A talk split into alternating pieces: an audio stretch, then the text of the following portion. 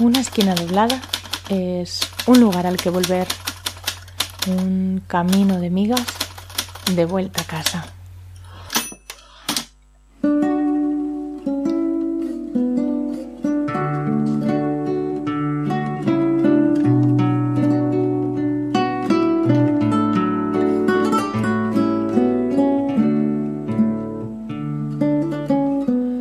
Todas las madres del mundo ocultan el vientre, tiemblan y quisieran retirarse a virginidades ciegas, el origen solitario y el pasado sin herencia.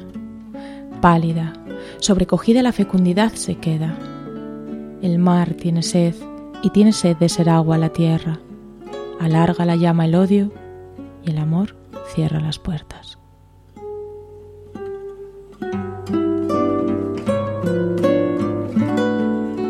Comenzamos el programa en este domingo soleado pero triste con estos versos de Miguel Hernández de su poema Guerra porque no podemos quitarnos de la cabeza el nuevo conflicto, la nueva guerra planeada por ricos pero donde siempre sufren y mueren los mismos, los pueblos. El programa de hoy lo dedicaremos a la poesía del 27, una generación marcada por la Guerra Civil Española, y lo hacemos como forma de reivindicar la belleza contra la barbarie. Lo haremos a través de poemas hechos canción y también de un libro, como siempre. En este caso será a través de la antología de mujeres poetas en torno a la generación del 27 llamada Peces en la Tierra y editada por la escritora granadina Pepa Merlo. Merece muchísimo la pena hacerse con esta edición de la Fundación José Manuel Lara porque tiene una introducción muy muy interesante sobre estas poetas, aunque hoy nos dedicaremos solo a leer algunos versos. Además, en la segunda parte tenemos una entrevista que nos hace muchísima ilusión. Hablaremos con la cantante y pianista Seila Blanco sobre su último disco dedicado precisamente a esta generación de poetas. Y además hoy vuelven las notas a pie de página. ¿Quién era Asia Weville? que comparte con Silvia Plath? Nos lo cuenta en un ratito Yaiza Blue.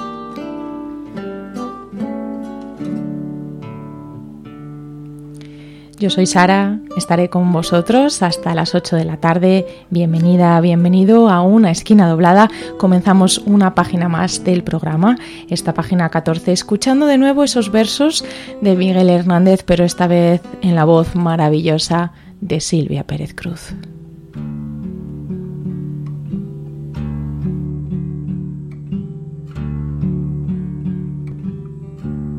Todas las madres del mundo escondan su vientre tiembla. Todas las madres del mundo escondan su vientre tiemblan y quisieran retirarse a Virginias ciegas y al origen solitario y al pasado silencia, pálida y sobrecogida, con la virginidad se queda. El mar tiene sed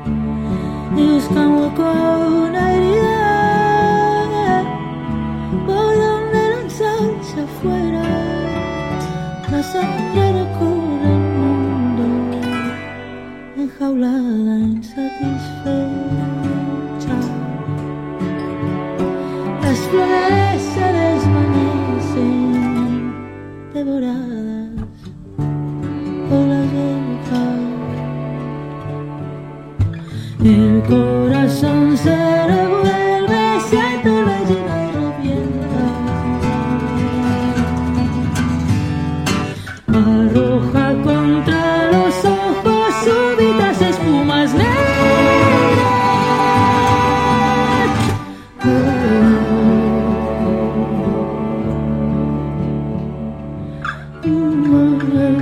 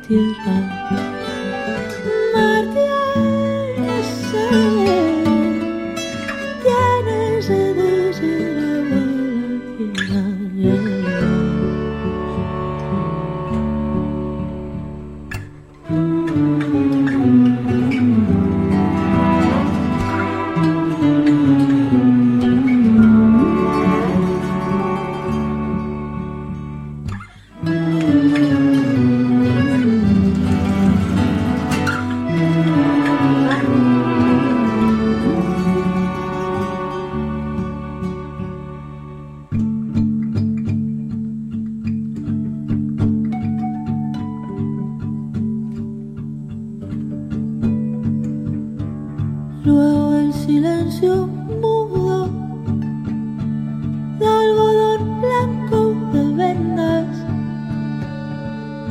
cadeno de cirugías, mutilado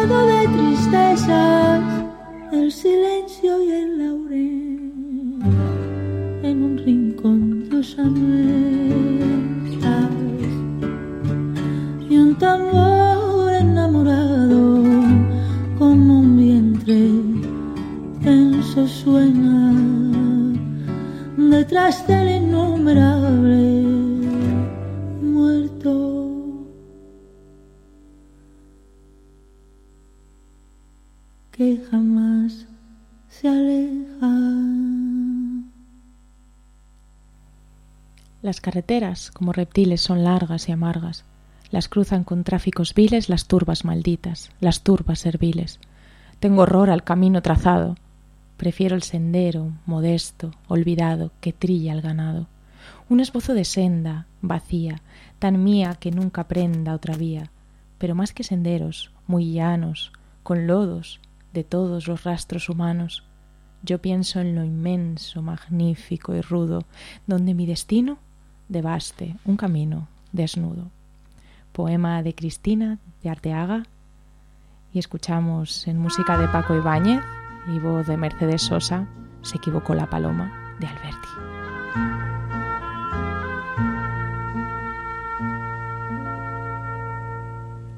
Se equivocó la paloma, se equivocaba. Por ir al norte fue al sur, creyó que el trigo era agua, se equivocaba. Creyó que el mar era el cielo, que la noche, la mañana se equivocaba, se equivocaba.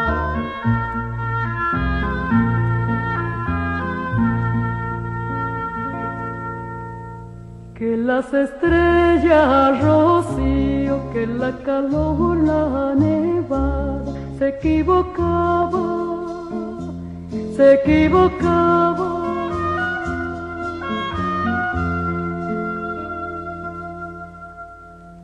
Que tu falda era tu blusa, que tu corazón su casa se equivocaba, se equivocaba.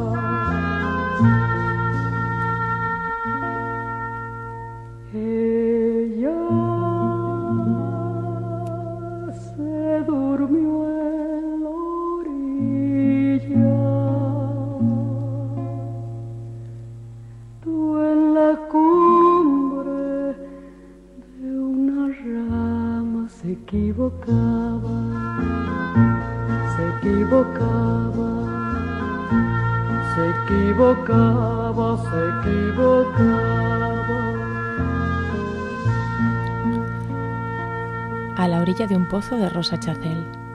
Una música oscura, temblorosa, cruzada de relámpago y trinos, de maléficos sálitos divinos, del negro lirio y de la ebúrnea rosa. Una página helada que no osa copiar la faz de inconciliables sinos, un nudo de silencios vespertinos y una duda en su órbita espinosa. Sé que se llamó amor. No he olvidado tampoco qué, qué seráficas legiones hacen pasar las hojas de la historia teje tu tela en el laurel dorado, mientras oyes zumbar los corazones y bebe el néctar fiel de tu memoria.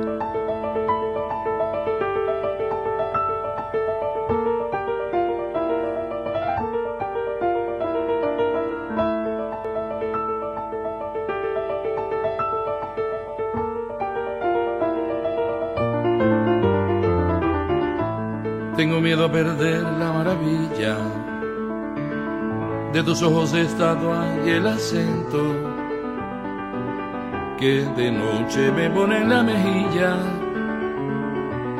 la solitaria rosa de tu aliento, la solitaria rosa de tu aliento.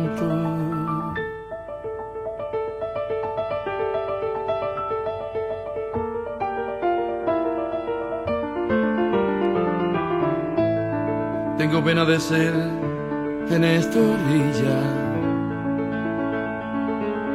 Tronco sin ramas y lo que más siento es no tener la flor, pulpa o arcilla para el gusano de mi sufrimiento.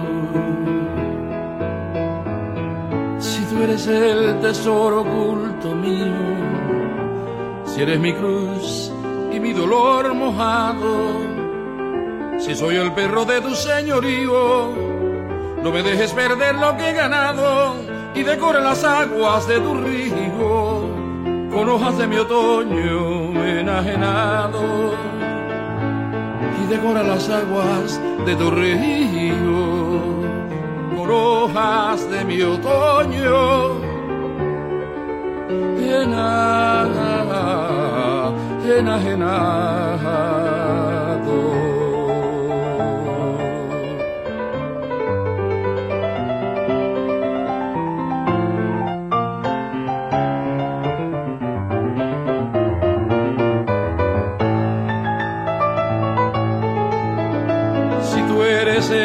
Oculto mío, si eres mi cruz y mi dolor mojado, si soy el perro de tu señorío, no me dejes perder lo que he ganado y decora las aguas de tu río con hojas de mi otoño enajenado. Y decora las aguas de tu río con hojas de mi otoño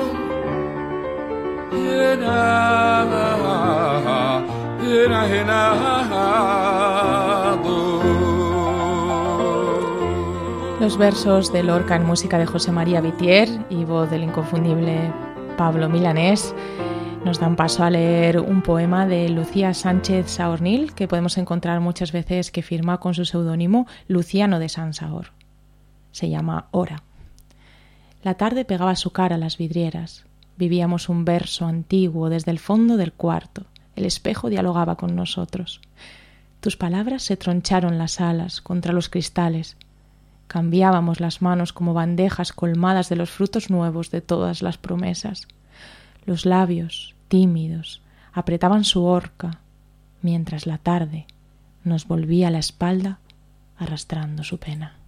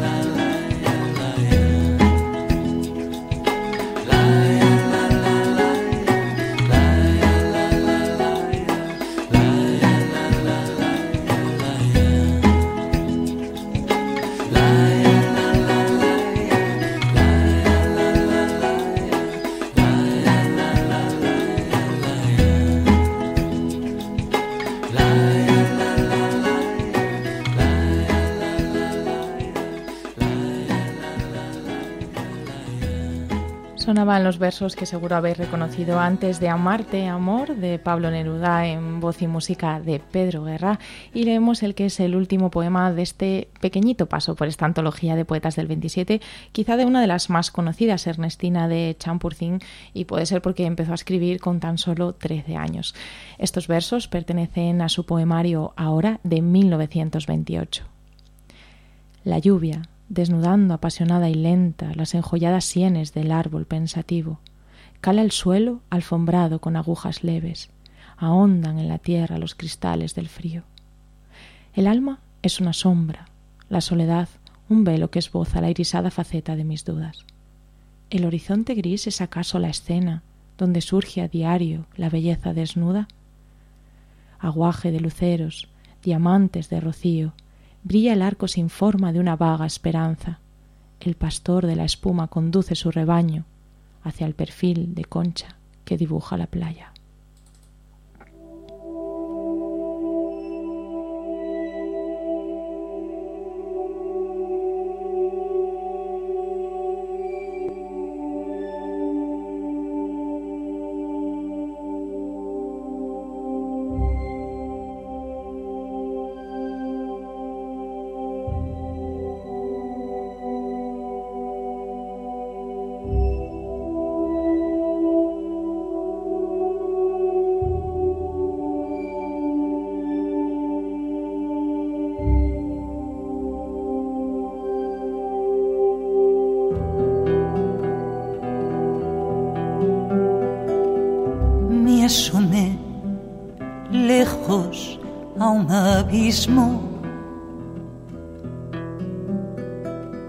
Sobre el espejo que perdí nacido.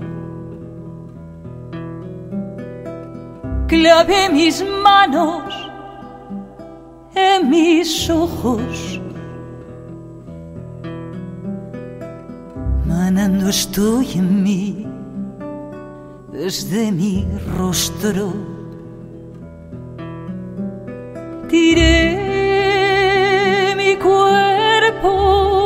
cual aire. Abren su voz los ojos de mi sangre. Rodé en el llanto de una herida. Nazco en la misma luz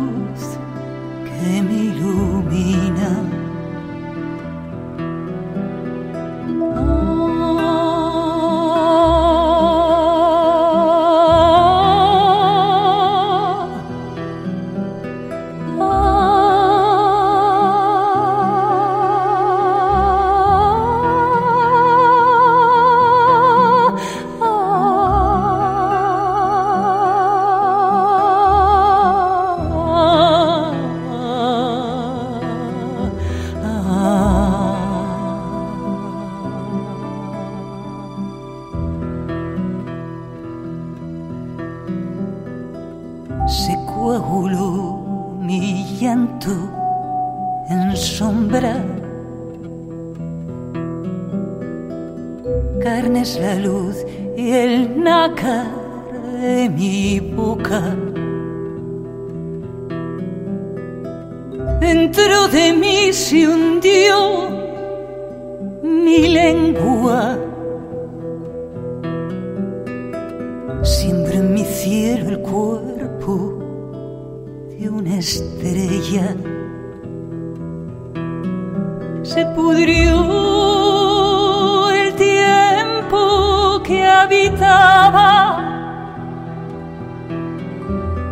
Brota en mi espejo un cielo de dos caras. Huyó mi cuerpo por mi cuerpo. Bebo en el agua limpia de mi espejo.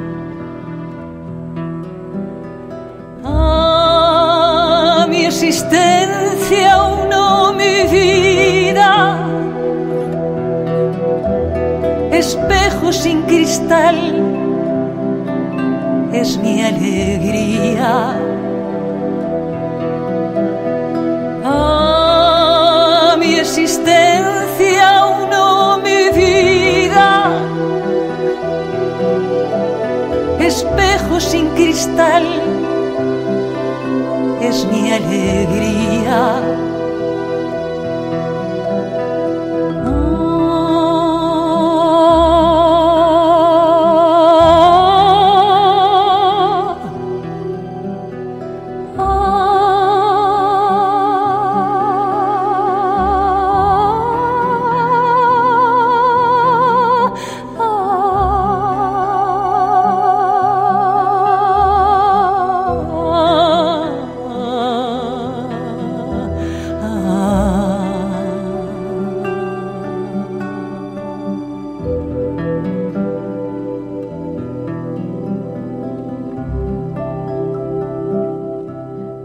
Esta primera parte con la voz de Inés Fonseca y este ya no puedo darte más inspirado en el poema de Pedro Salinas. Como veis, la mayor parte de las canciones, bueno, todas las que hemos puesto son de poetas y quizá tiene algo que ver con lo que vamos a hablar después con Seila Blanco. Ya está por aquí Yaiza Blue con su nota a pie de página.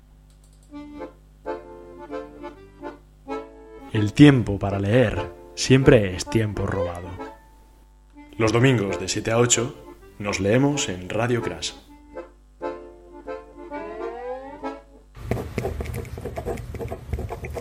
A pie de página. Notas lectoras de Yaiza Blue. Voy a seducir a Ted Hughes. Estas palabras las pronunció Asia Weville. Lo que ella no sabía es que esta frase, cargada de intención, acabaría siendo su condena. Su historia tiene una estela pálida que se intentó borrar con mucho esfuerzo. De hecho, probablemente si la conoces, seguramente sea por haber sido la culpable de dinamitar un famoso matrimonio. Asia nació en Alemania, vivió en Palestina, se casó en Canadá y murió en Inglaterra. Este es el esqueleto geográfico de la vida de Asia Weville. Nació en 1927. Su padre era un médico judío que se vio obligado a huir de la Alemania nazi, como tantas otras familias, refugiándose en Palestina. Más tarde se irían a Tel Aviv, donde Asia creció.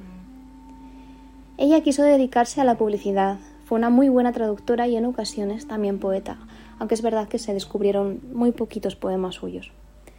Cuando cumplió 28 años, en Londres, conocería al que fue su tercer marido, el poeta David Weville, del que tomó su apellido final. Una mujer con tres divorcios a las espaldas. Tened en cuenta que hablamos de la década de los 70-80. Fue justamente su matrimonio con David lo que haría que su vida convergiera con la de la poeta Sylvia Plath. David y Asia decidieron vivir juntos en Londres y alquilaron un piso en la ciudad arrendado por el escritor Ted Hughes y su mujer, Sylvia Plath. Bueno, pues fue este encuentro casual entre las dos poetas lo que supuso el principio del final de la vida de Asia. Ted y Silvia enviaron a sus inquilinos una invitación para pasar un fin de semana en su casa de campo. Ellos aceptaron esta invitación y ese fin de semana como un flechazo envenenado, Asia cayó perdidamente enamorada de Ted, convirtiéndose a no tardar en amantes. Mientras tanto, Silvia, consciente de la química entre su marido y Asia, seguía cayendo en picado y meses después de que se acabara su tortuosa relación con Hughes, ya incapaz de lidiar consigo misma, una mujer vulnerable y probablemente aletargada por los antidepresivos, como ya sabemos, puso fin a su vida encendiendo la llave del gas, sellando previamente la puerta de la cocina para que no llegara hasta la habitación donde se encontraban sus hijos y metiendo la cabeza dentro del horno. Decía Asia, ya sin sus parejas, porque Asia ya había dejado también a su marido, eran libres, no tenían que dar explicaciones de nada. Asia ya no era la amante secreta, aunque la sombra de Silvia siempre la acompañaría. Ted, ensimismado con aquella nueva ilusión, escribía mejor que nunca. Le brotaban poemas con la misma facilidad con la que respiraba y a la vez aguantaba estoico las acusaciones de la gente y de algunos colectivos feministas que lo acusaban de ser el culpable de la muerte de Silvia. Él seguía escribiendo, flotando en el idilio con Asia, pero el príncipe se convirtió en rana, ya que Ted Hughes empezó a tener con Asia los mismos comportamientos que en su momento tuvo con Silvia.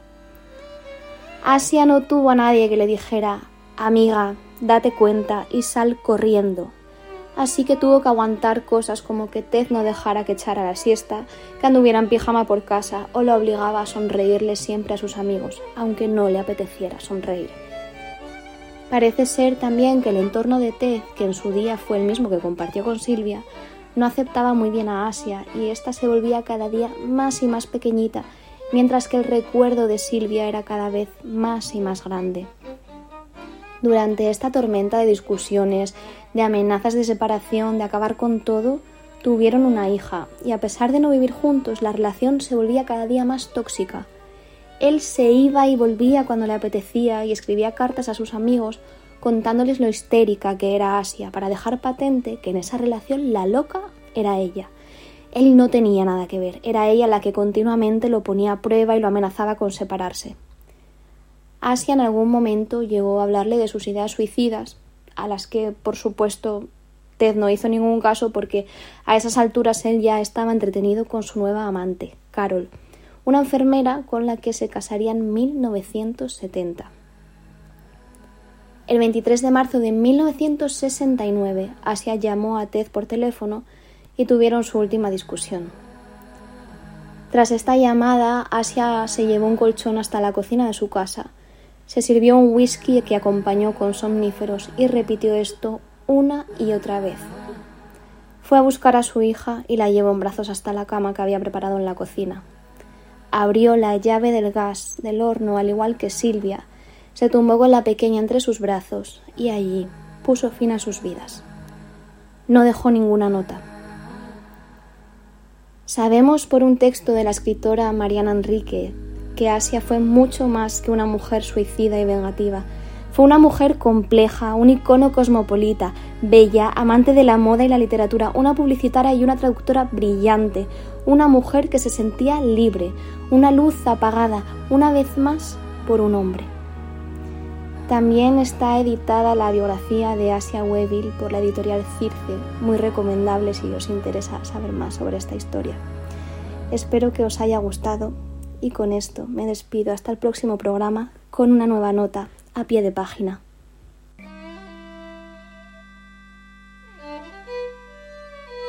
Yo creo que es una cuestión de, que quien figura en el relato oficial es quien tiene el poder. Una novela, te, eso, radiografía, la psicología del personaje y, de sus acciones. Y yo creo que el cadáver es eh, un punto de reflexión, porque nos obliga a enfrentarnos a, la muerte, que es una parte imprescindible de la vida, no existen la una sin la otra. En un primer momento creo que la búsqueda de la belleza ante todo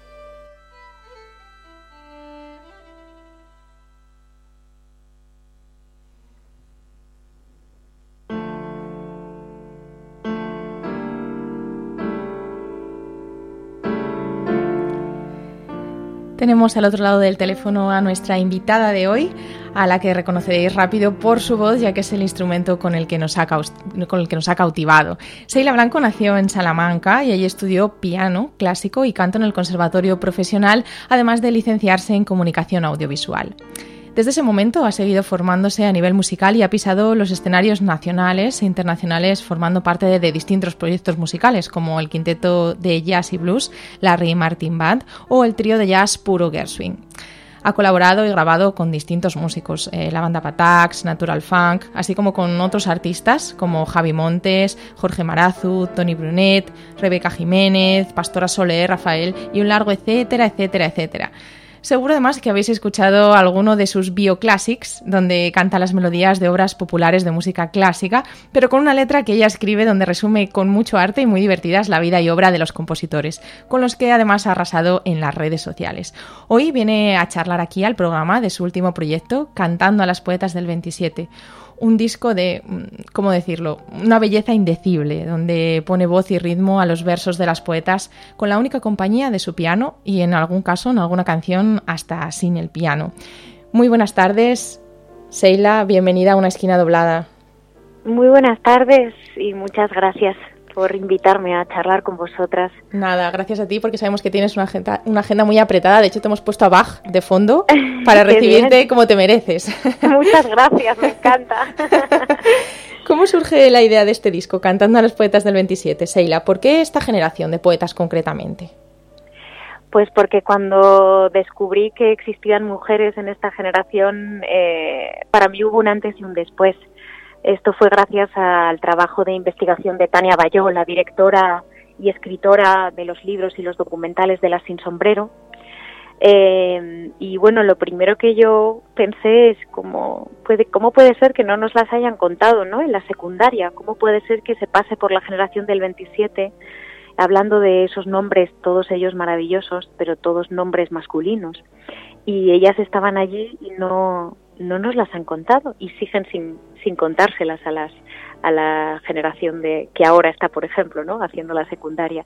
Entonces bueno esa emoción que yo sentí al descubrirlas eh, la quería trasladar a todo aquel aquella que quisiera escucharlas y descubrirlas y leerlas. Y así fue como bueno empecé a musicalizarlas después de, de hacer una selección natural pero ni siquiera tenía pensado que se convirtiera en un disco y, y, sí, finalmente por la buena recepción de la gente, bueno, me animé a, hacer el proyecto, a llevarlo a, a un estudio de grabación y a, y a grabarlo.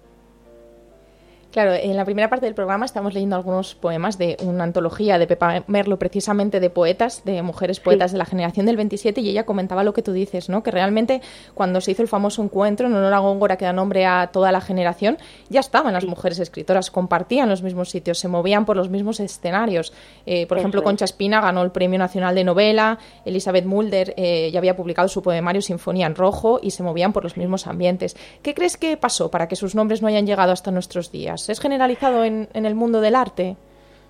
Bueno, eh, concretamente lo que pasó en la generación del 27 fue la guerra y el franquismo, ¿no? De repente se, enterró a las mujeres porque, como decía aquel em, eslogan de Vallejo Nájera, el hombre mira el mundo, la mujer mira al hogar.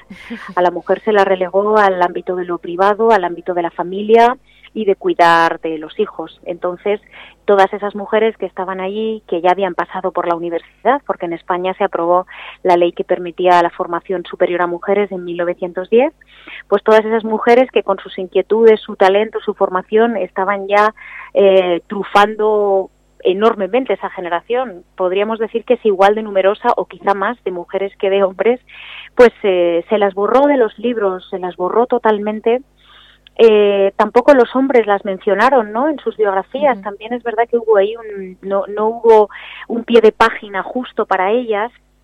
Y yo creo que sí, que sí, que precisamente, concretamente en España, ¿no? De los años 20, 10 hacia atrás, y ahí ya puedes extrapolar a todo el mundo. En el, en el mundo del arte las mujeres no se las, bueno, no, no se las ha he medido con la misma vara de medir, eso es algo que yo digo mucho, ¿no? El, su trabajo con, con el trabajo de los, de los hombres, ¿no? Las mujeres estaban ahí y yo estoy segura que tenían las mismas inquietudes artísticas y el mismo talento, lo que pasa que ellas se las relegaba, pues eso, a un ámbito mm, del hogar, pero, pero claro que estaban allí y sí es uno, es, es, es algo que se puede observar en todos los en todos los ámbitos artísticos, desgraciadamente. Y cuanto más atrás te vas en el tiempo, pues es más acusado.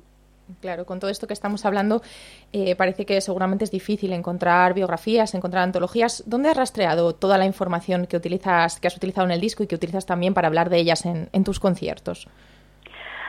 Rastreé en todos los sitios que se me ocurrió, eh, librerías de segunda mano, internet, después cuando pude contactar con las familias, los herederos directos, eh, hablando con ellos, con antologías, por supuesto, eh, con libros en las que libros que vienen ellas mencionadas, referidas, pero bueno, casi como una labor arqueológica, ¿no? Literariamente hablando. Y mm, de hecho, cuando yo empecé, y esto es algo que me pone muy contenta, todavía muchas de estas mujeres no estaban en Internet siquiera. Y es verdad que en estos últimos cinco o seis años, que es cuando yo empecé a descubrirlas y a trabajar eh, con sus poemas, sí que en estos cinco o seis años yo he notado cómo ha habido una efervescencia muy positiva y ha, mm, ha habido un esfuerzo por conocerlas y por, por situarlas y por eh, bueno resucitar su obra eh, por ejemplo, ahí tengo que nombrar a Torremozas, que es una editorial maravillosa que solo edita y reedita mujeres, seguro que la conocéis, o Renacimiento, que está también haciendo una labor estupenda, reeditando eh, Memoria de la, de la, Melancolía de María Teresa León, eh, editando los libros de Elizabeth Mulder, que yo sé que ahora que sus herederos están intentando que el legado de su abuela esté presente, ¿no? Entonces es algo muy positivo, pero pero yo lo he notado mucho en estos últimos años. Afortunadamente cada vez hay más y es más fácil conseguirlo. Claro, y sobre todo gracias pues eso, a trabajo de gente como, como el tuyo, ¿no? Una vez que te encuentras con todos estos poemas, con todas estas poetas, ¿cuál ha sido el criterio que has utilizado para seleccionar eh, los versos para tus canciones? Pues la verdad es que yo, eh, como yo os comentaba, no tenía pretensión tampoco de, hacer un disco, pero, pero sí que lo de sentarme a musicalizarlas me parecía muy bonito, inspirada por trabajos como Paco Ibáñez o como Serrat, que, han trabajado con otros eh, poetas. Em, para mí, por un lado está la lectura, el enamoramiento a primera lectura, eso es algo que, que yo sentía, ¿no? Que ocurría cuando de repente lees un poema que te hace clic la cabeza, que te llega. Por otro lado está el ritmo interno, un ritmo musical, una rima consonante, asonante o algo que notas que, que bueno, que hay ahí una, una musicalización posible. Eh, y la música, como dice Maite Martín, que también musicalizó al, al, al poeta Manuel Alcántara, la música siempre está ahí, lo que pasa es que hay que sacarla, hay que encontrarla, ¿no? Y, es, es bonito esa, esa labor. Y bueno, también a mí me llamaba la atención esas temáticas que siempre hemos leído en, en, en boca de hombres, pero que de repente estaban ahí. Eh, por ejemplo, eh, de repente estar inspirados en sus musos, de esto yo hablo, ¿no? Los musos, claro, estas mujeres también tenían sus enamorados, sus novios, sus personas que les inspiraban. Eh, me, me, atraía también el tema de, del exilio, eh, el tema de los celos, de un amor, de un amor vivido con, con bueno, entre, entre el gozo y el dolor, ¿no? Que es así como, como se llama el poema. Me atraía esa forma de ver las cosas que siempre las hemos visto a través de la visión masculina, ¿no?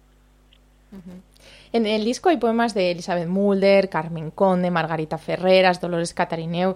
Te vamos a poner en un aprieto. ¿Cuál dirías que es tu poeta favorita de esta generación y si nos puedes contar un poquitín de su historia? Bueno, la verdad es que cada una, cuanto más fui conociendo, más me, intentaba poner en su piel y, más las he ido admirando y queriendo, ¿no? Y, pensar lo valientes que fueron porque tenían realmente muchas cosas mucho más difíciles que ellos. Eh, quizás me llama la atención mucho Carmen Conde porque ella, al contrario que algunas de sus colegas de, de, de de generación. Ella venía de una familia muy humilde, de Cartagena, y consiguió, pues, eh, y de hecho quizás sea la poeta más famosa de esa generación por eso, porque consiguió ser la primera mujer académica de la lengua, o sea, fue la primera mujer que logra entrar en esa, institu en esa institución que era, bueno, era masculina por los cuatro costados y podríamos eh, charlar sobre si sigue siéndolo, yo creo que sí, a juzgar por la cantidad de académicas que se han elegido desde entonces, desde finales de los 70. Y ella lo consiguió, ¿no? Y es una mujer que ha sido además tremendamente prolífica, y por otro lado ella no se exilia. Carmen Conde se queda en la guerra y se queda en la posguerra y vive esa España terrible, los años 40, los años 50 de ese nacionalcatolicismo en España, un, unas décadas muy duras y ella sigue aquí. Y no es una poeta del régimen, ella es una poeta, de hecho ella daba clases a republicanas analfabetas porque ella era estudio magisterio, sí fundó la Universidad Popular de Cartagena, o sea, me resulta muy admirable, es una mujer muy luchadora y muy trabajadora y con mucho talento, claro. Uh -huh. En el disco se llama Cantando a las poetas del 27, ¿no? Que se puede interpretar un poco como que canta sus canciones, o sea, sus poemas, o como que les cantas a ellas. ¿Cómo es ese proceso de musicar letras que han compuesto eh, otras autoras cuando tú también eres eh, letrista y encima de otra época? ¿Qué sentimientos te produce? Bueno, pues es bonito porque um, a mí una cosa que me que me también me, me llama cuando musicalizo poemas y efectivamente poemas de tanto tiempo atrás es que haya algo de cercanía en el lenguaje. Por ejemplo, eso es algo que me ha tirado para atrás en algunas poetas uh -huh. que utilizan a lo mejor un lenguaje un poco más más eh, más sí más culturanista como más eh, complicado porque claro, la terminología a veces aleja, ¿no? Por ejemplo, pienso en algunos versos de Rosa Chacel, que es una mujer que me encanta, uh -huh. pero ya en su novela también es más intrincada, ¿no? Entonces yo intentaba que hubiera una cercanía, porque el, la música aumenta esa cercanía, pero si el lenguaje está está un poco, es, es demasiado elevado, mmm, eso era algo que me tiraba para atrás. Eh, y a la hora de musicalizarlas fue muy bonito porque yo eh, cuando me enamoraba, como os decía, de ese poema, yo lo decía en voz alta y, y a mí me gusta mucho cantar, claro, y, y, yo canturreaba y buscaba la melodía, ¿no? Y buscaba, buscaba esa melodía que me la diera también las propias palabras y los propios las propias emociones que hay en los versos. Y a partir de ahí cuando ya estaba la melodía que para mí es la protagonista siempre de una canción ya me sentaba al piano a buscar la armonía a buscar los acordes que sustentaran esa melodía no ese fue el proceso que hice con todos los poemas La verdad es que igual que la pasión que se nota ahora cuando lo cuentas, se nota totalmente escuchando, escuchando el disco, cuando lo pones de, sí, sí, sí, de principio a, fi- a fin. En el disco además, aparte de hablar eh, de, de poemas de- del 27, hay dos canciones que mm, están fuera de esta temática, ¿no? Una es una versión de Negra Sombra de Rosalía de Castro y otra es un poema compuesto por ti que se llama Pájaros Negros y que tengo que decir que es mi canción favorita de, Ay, del disco. Muchas gracias, qué bien. Y las dos Gracias. tienen, sí, las dos tienen así como mm, un de fondo un poco lúgubre, un poco triste, negra sombra que me asombras, ahí vienen los pájaros negros. ¿Tienen relación entre ellas? ¿Qué significan dentro del conjunto del disco? Bueno, Pájaros Negros surge mm, mientras estaba investigando la vida de todas estas poetas, mientras estaba tirando de cada hilo vital de cada una de ellas y en realidad, bueno, los pájaros negros son una metáfora de, de los miedos y yo supongo que para mí fue una manera de catar catártica de, de, de poder espantar esos pájaros, ¿no? Eh, y, y es verdad que tiene un tono un poco un poco lúgubre, un poco triste, sí, es un- una canción en tonalidad menor y habla de esos pájaros, que esos miedos que se te que te llegan, que te que te atrapan, que no te dejan avanzar. Y es verdad, sí, que Negra Sombra, bueno, supongo que mm, la manera en la que Rosalía de Castro también intentaba espantar esos miedos, esas penas, esas, esos recuerdos que en realidad yo creo que son las sombras de las que habla, esa negra sombra, ese, eso, la pena, ¿no? La tristeza. Yo creo que Rosalía también a través de la poesía, a través en ese en, en su caso de la escritura de la poesía lograba eh, paliar un poco esa tristeza, esa pena, ¿no? Esa melancolía que hay está presente en toda su obra.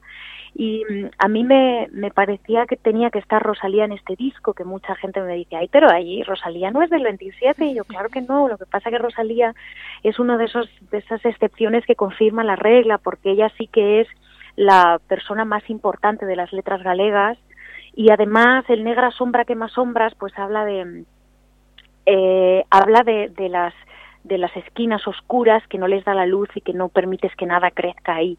Y eh, para mí eso es lo que les ha pasado a estas poetas del 27, que como no nos las han contado, eh, no han crecido en nosotros y en nosotras. Entonces, el que esté ahí Rosalía es un homenaje, es un referente tremendo, un referente de género, porque todas estas mujeres del 27 apenas tenían referentes femeninos todos casi todos eran masculinos y es importante tener referentes de género. Creo que todos admiramos a muchos hombres, pero es importante admirar también a mujeres y que y saber que están ahí. Claro. Entonces tenía que estar por todos estos motivos, tenía que estar Rosalía en el disco también. Claro, a veces tenemos que hacernos o- o nuestra propia genealogía de las mujeres, que a, Eso. que a veces es difícil encontrar. Para terminar la entrevista, Seila, una pregunta que hacemos siempre a todas las personas que pasan por este programa. ¿Cuál es el último libro en el que has dejado una esquina doblada? Y no sé si lo tendrás a mano por ahí, nos puedes leer un trocito. Pues mira, eh, eh, he dejado una esquina doblada en Turó, en el, un, un maravilloso libro que tiene, eh, que se llama Volar, em, que habla sobre los pájaros que estaban eh, ahí alrededor de su cabaña.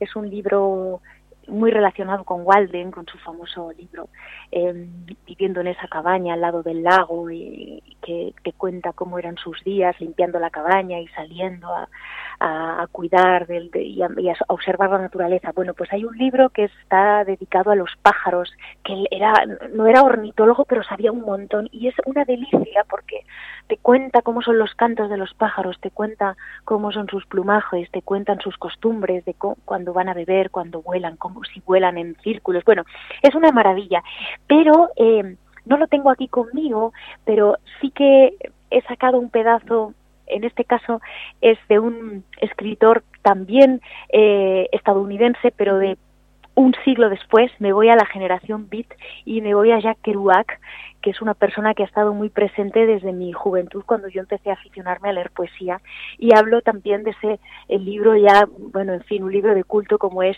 eh, On the Road, en el camino de Jack Kerouac y hay un párrafo que me encanta que me gustaría leeros lo que lo tengo lo tengo aquí en el móvil, así que Sí, claro, estamos deseando escucharte, así que cuando quieras. Yo, y os lo leo ahora mismo. Vamos a ver, aquí lo tengo. Sí, dice así. La única gente que me interesa es la que está loca. la gente que está loca por vivir, loca por hablar, loca por salvarse, con ganas de todo al mismo tiempo, la gente que nunca bosteza ni habla de lugares comunes, sino que arde, arde como fabulosos cohetes amarillos explotando igual que arañas entre las estrellas, y entonces se ve estallar una luz azul y todo el mundo suelta un ¡Ah! Me encanta. Muchísimas gracias. Es una delicia escucharte hablar, escucharte cantar, absolutamente todo. Muchas gracias, Seila, por venir aquí, alguien tan grande como tú, a un programa tan chiquitito, chiquitito como este. Nada, para mí no, no hay tamaños, hay ganas, hay emoción y hay mm, estar hechas de la misma pasta y que nos emocione las mismas cosas. Así que muchísimas gracias por invitarme a, a esta charla. Mil gracias. Bueno, pues seguiremos escuchando tu música. Muchas gracias a ti. Lo hacemos, nos vamos después de haberlo dicho. Tiene que ser con Pájaros Negros que suena aquí en la 105. Un abrazo. Un abrazo, gracias.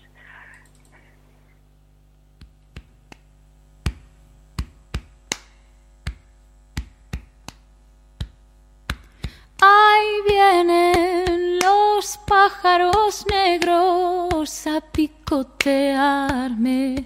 Ahí vienen los pájaros negros a pisotearme.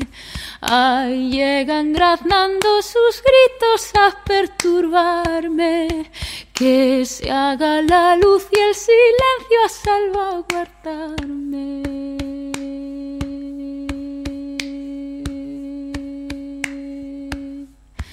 Ahí vienen con sus plumas negras erizando el viento. Ay, quieren clavarme sus garras en el pensamiento. Que dejen marchar a estas pobres con su recuerdo. Que dejen que el cielo me guíe, que yo me pierdo.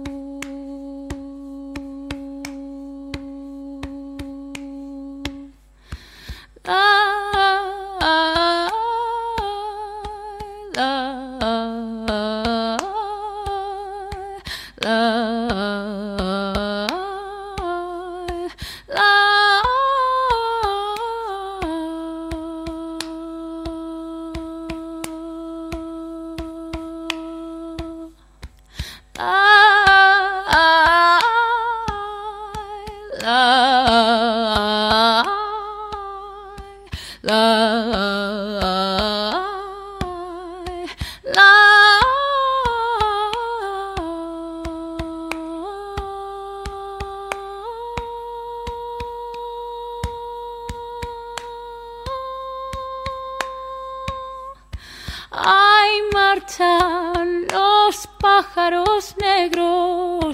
las rotas.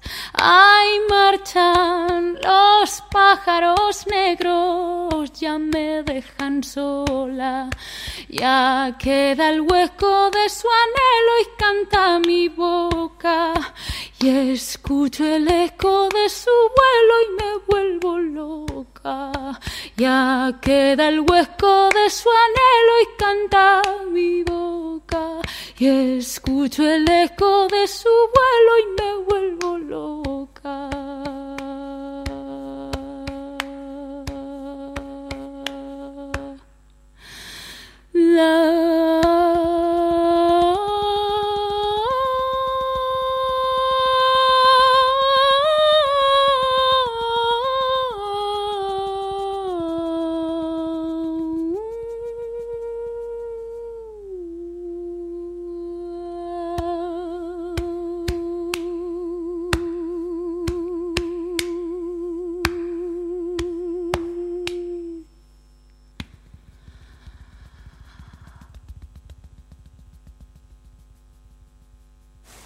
Una esquina doblada. Pero es, de manera más cotidiana, el refugio del libro contra la crepitación de la lluvia. En Radio Crash.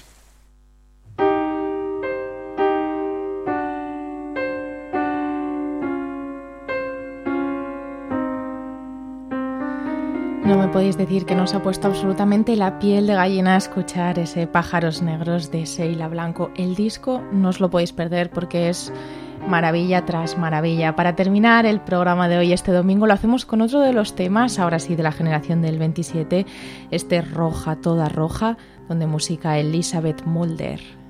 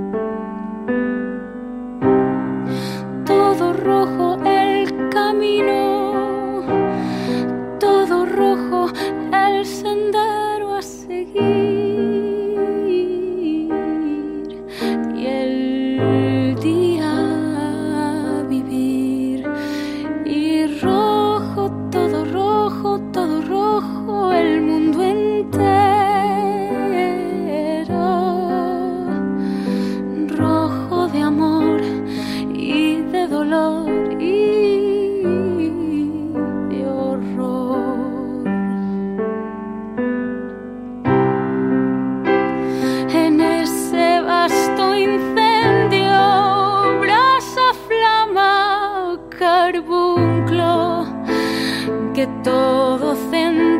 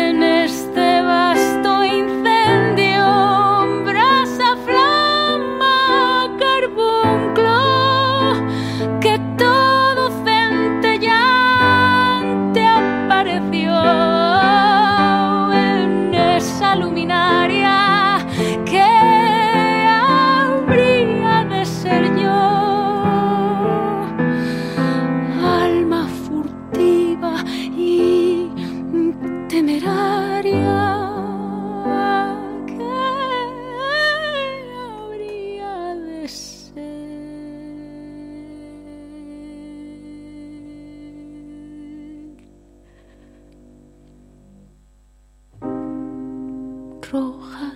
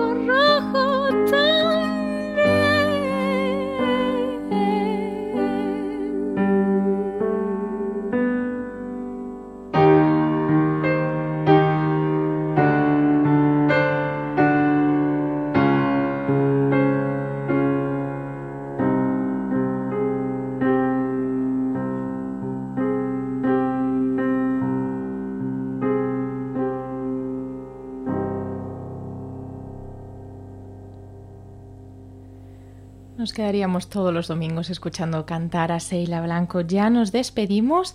Te recuerdo que puedes escuchar el programa si te acabas de incorporar completo en web de Radio Crash y en todas las plataformas de podcast. Y te digo que en el próximo programa entrevistaremos a Isabel Martín, que acaba de publicar su poemario Una cosa es una cosa y otra cosa es otra cosa. Pero si quieres verla en directo a viva voz, puedes hacerlo el sábado anterior, el día 12 de marzo a las 8, donde estaremos con ella en la habitación propia presentando este mismo poemario. Nos vemos. Adiós.